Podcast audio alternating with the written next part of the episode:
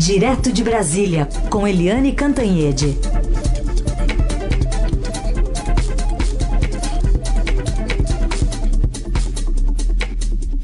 Eliane, bom dia. Bom dia, Raíssen Carolina ouvintes. Oi, Eliane, bom dia. Bom, falando primeiro sobre as chuvas, né? Aliás, alertando o nosso ouvinte que a marginal do Rio Pinheiros hoje não é caminho para ninguém, especialmente na direção da Zona Sul, mas quem tenta sair também da região de João Dias encontra congestionamento, até pelo menos a ponte Eusébio Matoso, bastante acidente, enfim, trânsito que ainda continua complicado nesse day after aí desse, dessa situação caótica. E a gente pode lembrar também da parte política, né? Acompanhar as repercussões políticas dessa chuvarada toda. E um resumo é que, aparentemente, é, verbas para prevenção não foram utilizadas pelo Poder Municipal. É, gente, isso é muito grave, né? Porque você sabe que todo ano, quando chega janeiro, início de fevereiro, tem chuvarada morre gente, como aconteceu em Minas, né? Quase 60 pessoas morreram em Minas. É, chuva no Rio de Janeiro, chuva em São Paulo. As cidades estão impermeabilizadas, muito concreto, é, muito asfalto, falta verde, falta é, cuidado com os rios, falta tudo. É, e todo ano a gente sabe que tem que investir na prevenção contra as enchentes. E o que, que a Prefeitura de São Paulo fez? Não usou as verbas para esse fim. Dos 3,8 bilhões que foram destacados para, para contenção aí, para obras contra cheias, etc., 3,8 bilhões desde do, 2015. Só foram usados 1,1 bilhão é, ou seja, 2,7 bilhões de reais ficaram ao léu. Por quê? Porque falta programa, falta projeto, falta planejamento e falta decisão política de agir preventivamente num caso grave e é aquela história de uma crise, de um caos anunciado. Realmente é inacreditável ter verba e não usar numa hora em que os estados estão com a corda no pescoço, que a União está com a corda no pescoço, que, enfim, falta dinheiro para tudo, você tem o dinheiro e não sabe como usar num caso desta gravidade. Então, realmente é um alerta aí para as autoridades. Autoridades, ano que vem vai acontecer a mesma coisa. Cadê os projetos? Cadê? Cadê o planejamento para evitar esse caos que aconteceu ontem? Porque o que a gente viu ontem envolve a vida das pessoas. Né? A nossa Carolina Herculin não conseguiu chegar. Aliás, ontem, em determinada hora, Uh, havia 10 jornalistas na sede do Estadão, porque ninguém conseguia passar pela marginal e chegar no Estadão. Quer dizer, isso aconteceu com empresas, né, com comércio, é, com o CEAGESP, quer dizer, a comida estragou, né, a, não houve abastecimento de comida, né, os motoristas de caminhão, a vida das pessoas, tudo em risco. Imagina os, o, o prejuízo que isso acarreta. Sabe, as pessoas que perdem carros, perdem bens, perdem suas casas, perdem é, seus móveis, geladeira, fogão, cama. Quer dizer, é, tudo bem, choveu mais do que o previsto, choveu mais do que não sei quantos anos. Tudo bem, a gente entende que há um, um, um acidente né, da natureza. Existe isso. Agora, do outro lado, as autoridades têm que estar alertas, têm que prevenir, porque depois não tem como remediar. Principalmente como é no caso de Minas, que tem mortes. Você não tem como remediar mortes, perdas de vidas humanas. Então, essa manchete de hoje do nosso Estadão é uma manchete que deixa a gente irritado. Certamente. Né? Agora, Eliane, no meio disso tudo, a gente está num ano em que promessas serão feitas, né? São, é um ano de eleições municipais. Como vão essas eleições nesse começo de fevereiro? Pois é, eu, a minha coluna de hoje no Estadão é exatamente isso. O título é Do Caos à Eleição. Porque nada como um caos como viveu ontem em São Paulo, para a gente lembrar que a eleição municipal está bem aí pertinho e todo mundo tem que conhecer os candidatos, as articulações, os partidos, as promessas, as promessas vãs, né, para poder votar. Então eu andei conversando ontem nessa área mais política é, de São Paulo e está sendo articulada uma chapa, uma espécie de união das esquerdas com Fernando Haddad do PT na cabeça de chapa e a ex-senadora, ex-prefeita Marta Suplicy, que ainda não tem partido, é, para ser vice do, uh, do Fernando Haddad. Há uma dificuldade nisso porque é, é aquela história, né? Os partidos de esquerda têm um certo aí, agora estão incomodados, têm uma certa resistência a essa é, é, eterna hegemonia do PT. Né, o PT sempre quer alianças em que ele seja hegemônico e os parceiros sejam coadjuvantes. E, além de tudo, todos esses parceiros cobram um mínimo de autocrítica do PT.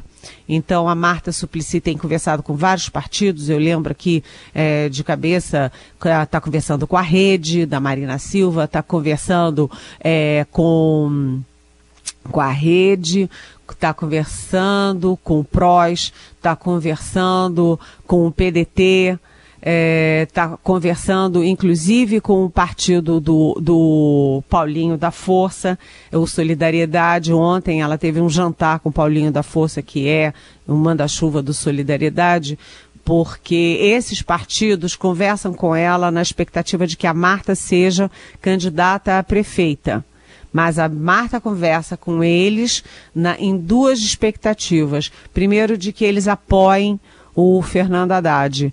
E segundo, que é, entrem na chapa com ela de vice.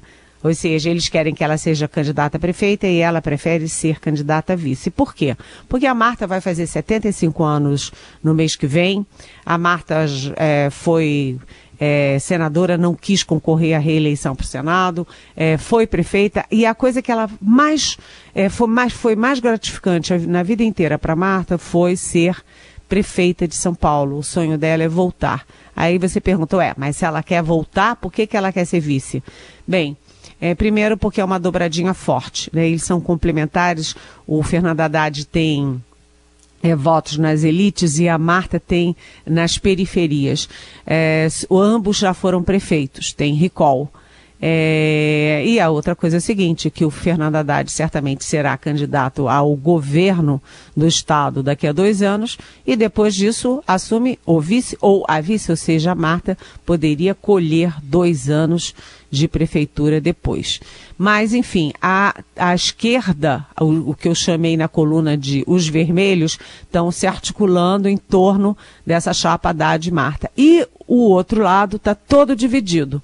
Né? Você tem o Bolsonaro está tentando patrocinar uma, chapa, uma chapa que tem o da Atena, apoio do SCAF, que quer ir para o governo daqui a dois anos, o próprio Bruno Covas, do, P, do PSDB, com apoio do governador João Dória, também do PSDB, uma chapa azul, né, com apoio do MDB sem o SCAF.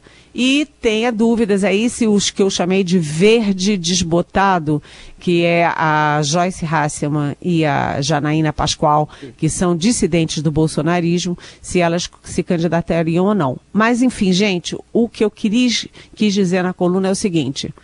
A eleição municipal é nesse ano, não adianta você se informar dois dias antes.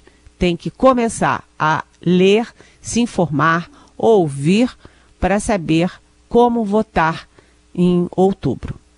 Eliane, vamos falar um pouquinho sobre o Rio de Janeiro. O que, que Sérgio Cabral tem dito sobre a própria mulher?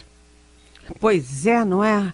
Carolina Heissen, Eu, é, dessas Eu, coisas. o Sérgio Cabral, é, que está condenado a 280 anos, é, é uma questão de caráter mesmo, né? É, desculpa a expressão, mas bandido é bandido, né? Ele tinha. É, até aqui, ele livrava a cara da mulher dele, que é a advogada Adriana Anselmo. né? E agora ele fez uma delação, um acordo de delação premiada com a Polícia Federal. O Ministério Público não quis, porque ele já está, enfim, não tem como fazer acordo para livrar ele de coisa nenhuma depois de 280 anos de condenação mas é, ele fez um acordo com a Polícia Federal e ele é, começa a entregar os podres. E ele começa justamente pelos mais próximos. Começou, como o Heisen lembrou ali no início do nosso programa, começou é, delatando o Luiz Fernando Pezão, que era o vice dele, braço direito dele, virou governador depois dele. Então, Sérgio Cabral jogou o Pezão na fogueira, dizendo que ele recebia uma mesada graúda né, do esquema de corrupção. E agora, olha só, o Sérgio Cabral entrega a própria mulher. Diz que ela sabia é, da, do esquema de corrupção, sabia e usufruiu do dinheiro da corrupção, do, do caixa paralelo que eles chamam, e disse que ela também é que fez um esquema para lavar dinheiro num restaurante japonês.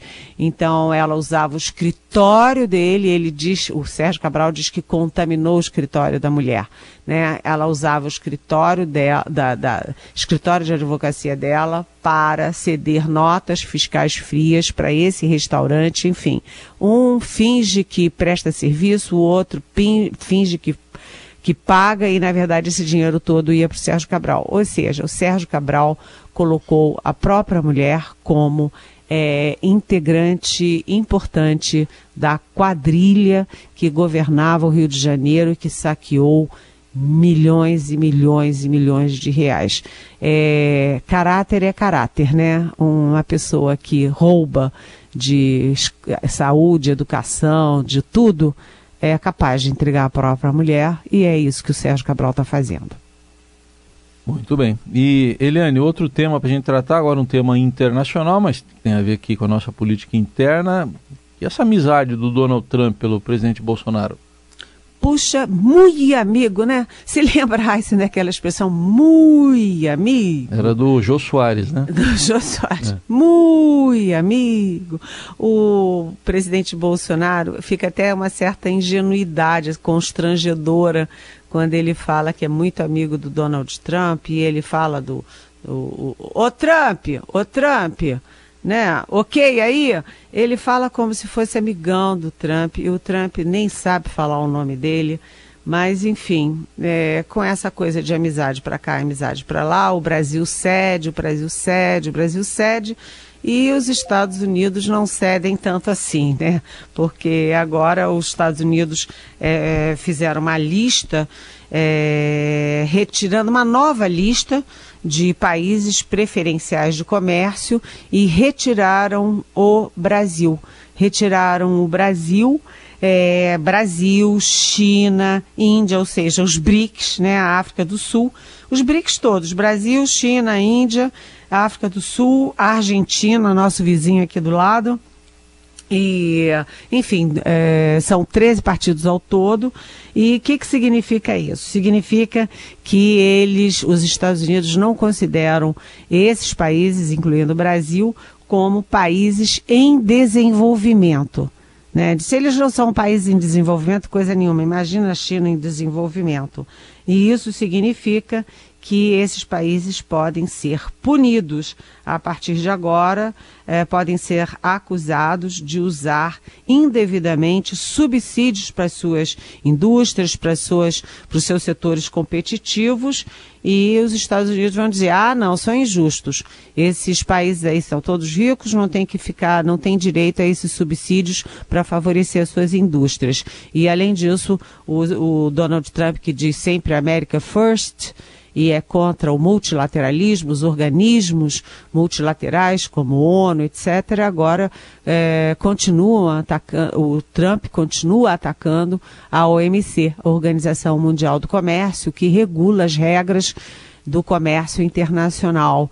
Enfim, é, os Estados Unidos estão é, indo muito a, aprofundando o America First e dane-se os aliados. E dane-se inclusive os amigos é, principalmente aqui da nossa América do Sul e dos BRICS. Né, os Estados Unidos brigando contra os BRICS. E o Brasil é tem uma posição é a primeira letra aliás dos BRICS né? então ami amigos amigos é, negócios à parte. Ou ao contrário negócios negócios amizade à parte. Também uma, uma opção né Bom, vamos falar ainda sobre um outro assunto que é a pergunta que os nossos ouvintes têm mandado aqui. Aliás, são algumas delas. Eu vou começar com a pergunta do nosso ouvinte, ó, Luísa. Ela está perguntando sobre coronavírus. Ela quer perguntar para Eliane: não existe a possibilidade do governo chinês estar subestimando a gravidade da epidemia de coronavírus? Vale lembrar que o governo chinês abafou a última epidemia, impedindo a divulgação da real dimensão, que era enorme, da epidemia do SARS, né? Aquela. É, como se fosse uma gripe né, aguda, uma, uma, uma, infecção aguda provocada por um, por um vírus também parecido dessa família. O que, que você tem a dizer, Eliane? Oi, Luísa, bom dia, bem-vinda. Essa possibilidade sempre existe, principalmente em regimes é, totalitários. Né? A China, apesar de ser muito liberal no comércio, nas relações internacionais, ela é um regime político fechado, né? que, em, é, e a gente sabe que regimes ditatoriais eles controlam a informação, controlam a mídia, controlam a imprensa, censuram jornalistas, etc, etc. Então, essa possibilidade, Luísa, existe, mas é, desta vez, diferentemente do caso da SARS, você está tendo um mundo muito alerta, a, OM, a OMS, que é a Organização Mundial da Saúde, muito presente, então está ficando muito difícil para a China. Além disso, você teve um caso exemplar exemplar que é muito doloroso do médico Li Wenliang. É, o médico que, é oftal, era oftalmologista de 34 anos, foi ele que primeiro deu o grito, olha, tem um vírus novo aí. Ele alertou. E o que que fizeram os agentes da ditadura? Foram lá na casa dele, epa, o senhor está prejudicando a ordem social. Essa coisa de prejudicar, atacar a ordem social é um, é um, é um clássico das ditaduras, né? Você, quando fala uma verdade, você é acusado de estar é, prejudicando a ordem social. E é, o que, que aconteceu? Ele estava certo, ele atuou para, te, para tentar conter a epidemia e ele acabou morrendo, sendo que ele é fora do padrão dos mortos, porque os mortos, é, é, na maioria, são mais idosos, são idosos, e ele tinha 34 anos, então ele ficou um símbolo de como é importante a liberdade de expressão, a liberdade de uh, alertar as pessoas, enfim, uh, como se trata a saúde pública na base da informação e não da desinformação. Agora, acho muito difícil hoje. Uh, a China não está mais sozinha no mundo, ela está no mundo globalizado e tem os órgãos internacionais, os outros países, os parceiros da China, estão todos de olho. E além disso, né, Luísa, eh, já morreram mais de mil pessoas, tem é, milhares e milhares e milhares de contaminados, portanto, eu acho que as informações dessa vez são mais confiáveis. Mais uma pergunta aqui, Eliane, a ouvinte Adriana, é uma pergunta com três palavras. Cadê o Queiroz? Oi, Adriana, bem-vinda. Esse Queiroz, né, paira sobre a política brasileira, paira sobre o governo, paira sobre o senador é, Flávio Bolsonaro e é a pergunta que nunca quer calar e que se torna ainda mais importante nesse momento, depois do assassinato é, do, do capitão Adriano. O capitão Adriano era um líder importante, não era um líderzinho, não, era um líder importante das milícias do Rio de Janeiro, tanto que foi expulso é, da Polícia Militar em 2004 ele foi morto na Bahia e ele, enfim, tinha ligações com Queiroz. Os dois foram é, da mesma época, do mesmo batalhão da polícia eles tinham relações pessoais, né? E a, a mulher do Adriano e a mãe do Adriano trabalharam no gabinete do senador Flávio Bolsonaro, filho do presidente, na época do Queiroz. Mas o Queiroz, que já foi convidado, convocado, chamado, tudo para depor, nunca apareceu para coisa nenhuma, porque ele alega que é, está com câncer, não alega nada, não aparece, sumiu, ninguém sabe. Agora, eu, se fosse ele, é, tinha cuidado, tinha mais cuidado. É, e todo mundo quer saber, cadê o Queiroz? Por que, que ele não fala? Por que, que o Queiroz não fala? Vamos pensar juntos, né, Adriana? Hum. Eliane, outra pergunta, essa da Camila Azoni, de São Caetano do Sul. Ela quer saber sobre justamente a cidade dela. Gostaria de perguntar sobre o caso do prefeito de São Caetano, José Eurico Júnior, do PSDB, que acabou de ser cassado. É um político que em mandatos anteriores já teve irregularidades comprovadas pelo TRE e mesmo assim foi eleito em 2016. Acaba acabar com a corrupção só serve para o PT? Pergunta Camila. Oi, Camila. É, Bem-vinda, obrigada pela pergunta. Bem, você acaba de dizer que ele foi é, cassado, né? É, ele foi afastado por irregularidades comprovadas pelo TRE. E aí você está comprovando o que eu disse quando eu estava falando da Prefeitura de São Paulo. Como que um sujeito que está enrolado, que está cheio de problemas comprovados, publicados, é eleito, reeleito, etc. Porque os cidadãos, as cidadãs têm que se informar sobre quem são os candidatos. Quer dizer, aí a culpa não é só das autoridades, é também do dever cívico das pessoas. E lá votar não é só chegar no dia e botar o nome de alguém na urna, né? É você escolher, você olhar o leque de candidatos, saber quem é quem, quem, qual é o passado daquela pessoa, qual é a possibilidade de futuro que essa pessoa oferece, quais são os aliados, quais são os partidos, e as pessoas não fazem o dever de casa e depois ficam reclamando é, da justiça eleitoral, da justiça do Brasil. Mas tem que fazer a sua parte, né? O fato é o seguinte, é, ele, ele foi afastado, né, acabou sendo cassado e isso poderia ter sido prevenido já na eleição. O fato é, é, Camila, é que as coisas funcionam, porque você viu quanta gente já foi presa, é, não foi só do PT, não.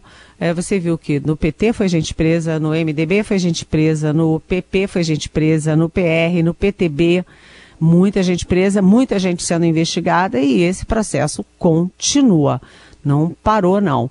Então, é, é acreditar que as instituições podem não ser excelentes, mas que as coisas estão caminhando e a gente tem que fazer a parte da gente. Muito bem, essa é a Eliane Cantanhete respondendo as perguntas aqui dos melhores ouvintes. Reforçando, você pode mandar ao longo de todo o jornal pelo nosso WhatsApp, o 994811777, mensagem de texto de voz, ou pelas redes sociais. A hashtag é Pergunte para Eliane. E a gente coloca aqui, ela vai respondendo aos pouquinhos aqui, sempre nesse espaço entre as nove e as nove e meia. E se você, é, porventura, pegou a coluna no meio, pode ouvir em qualquer momento pelo podcast, só procurar por Pergunte para Eliane em qualquer plataforma de áudio. Eliane, obrigada, boa terça-feira, até amanhã. Até amanhã, beijão.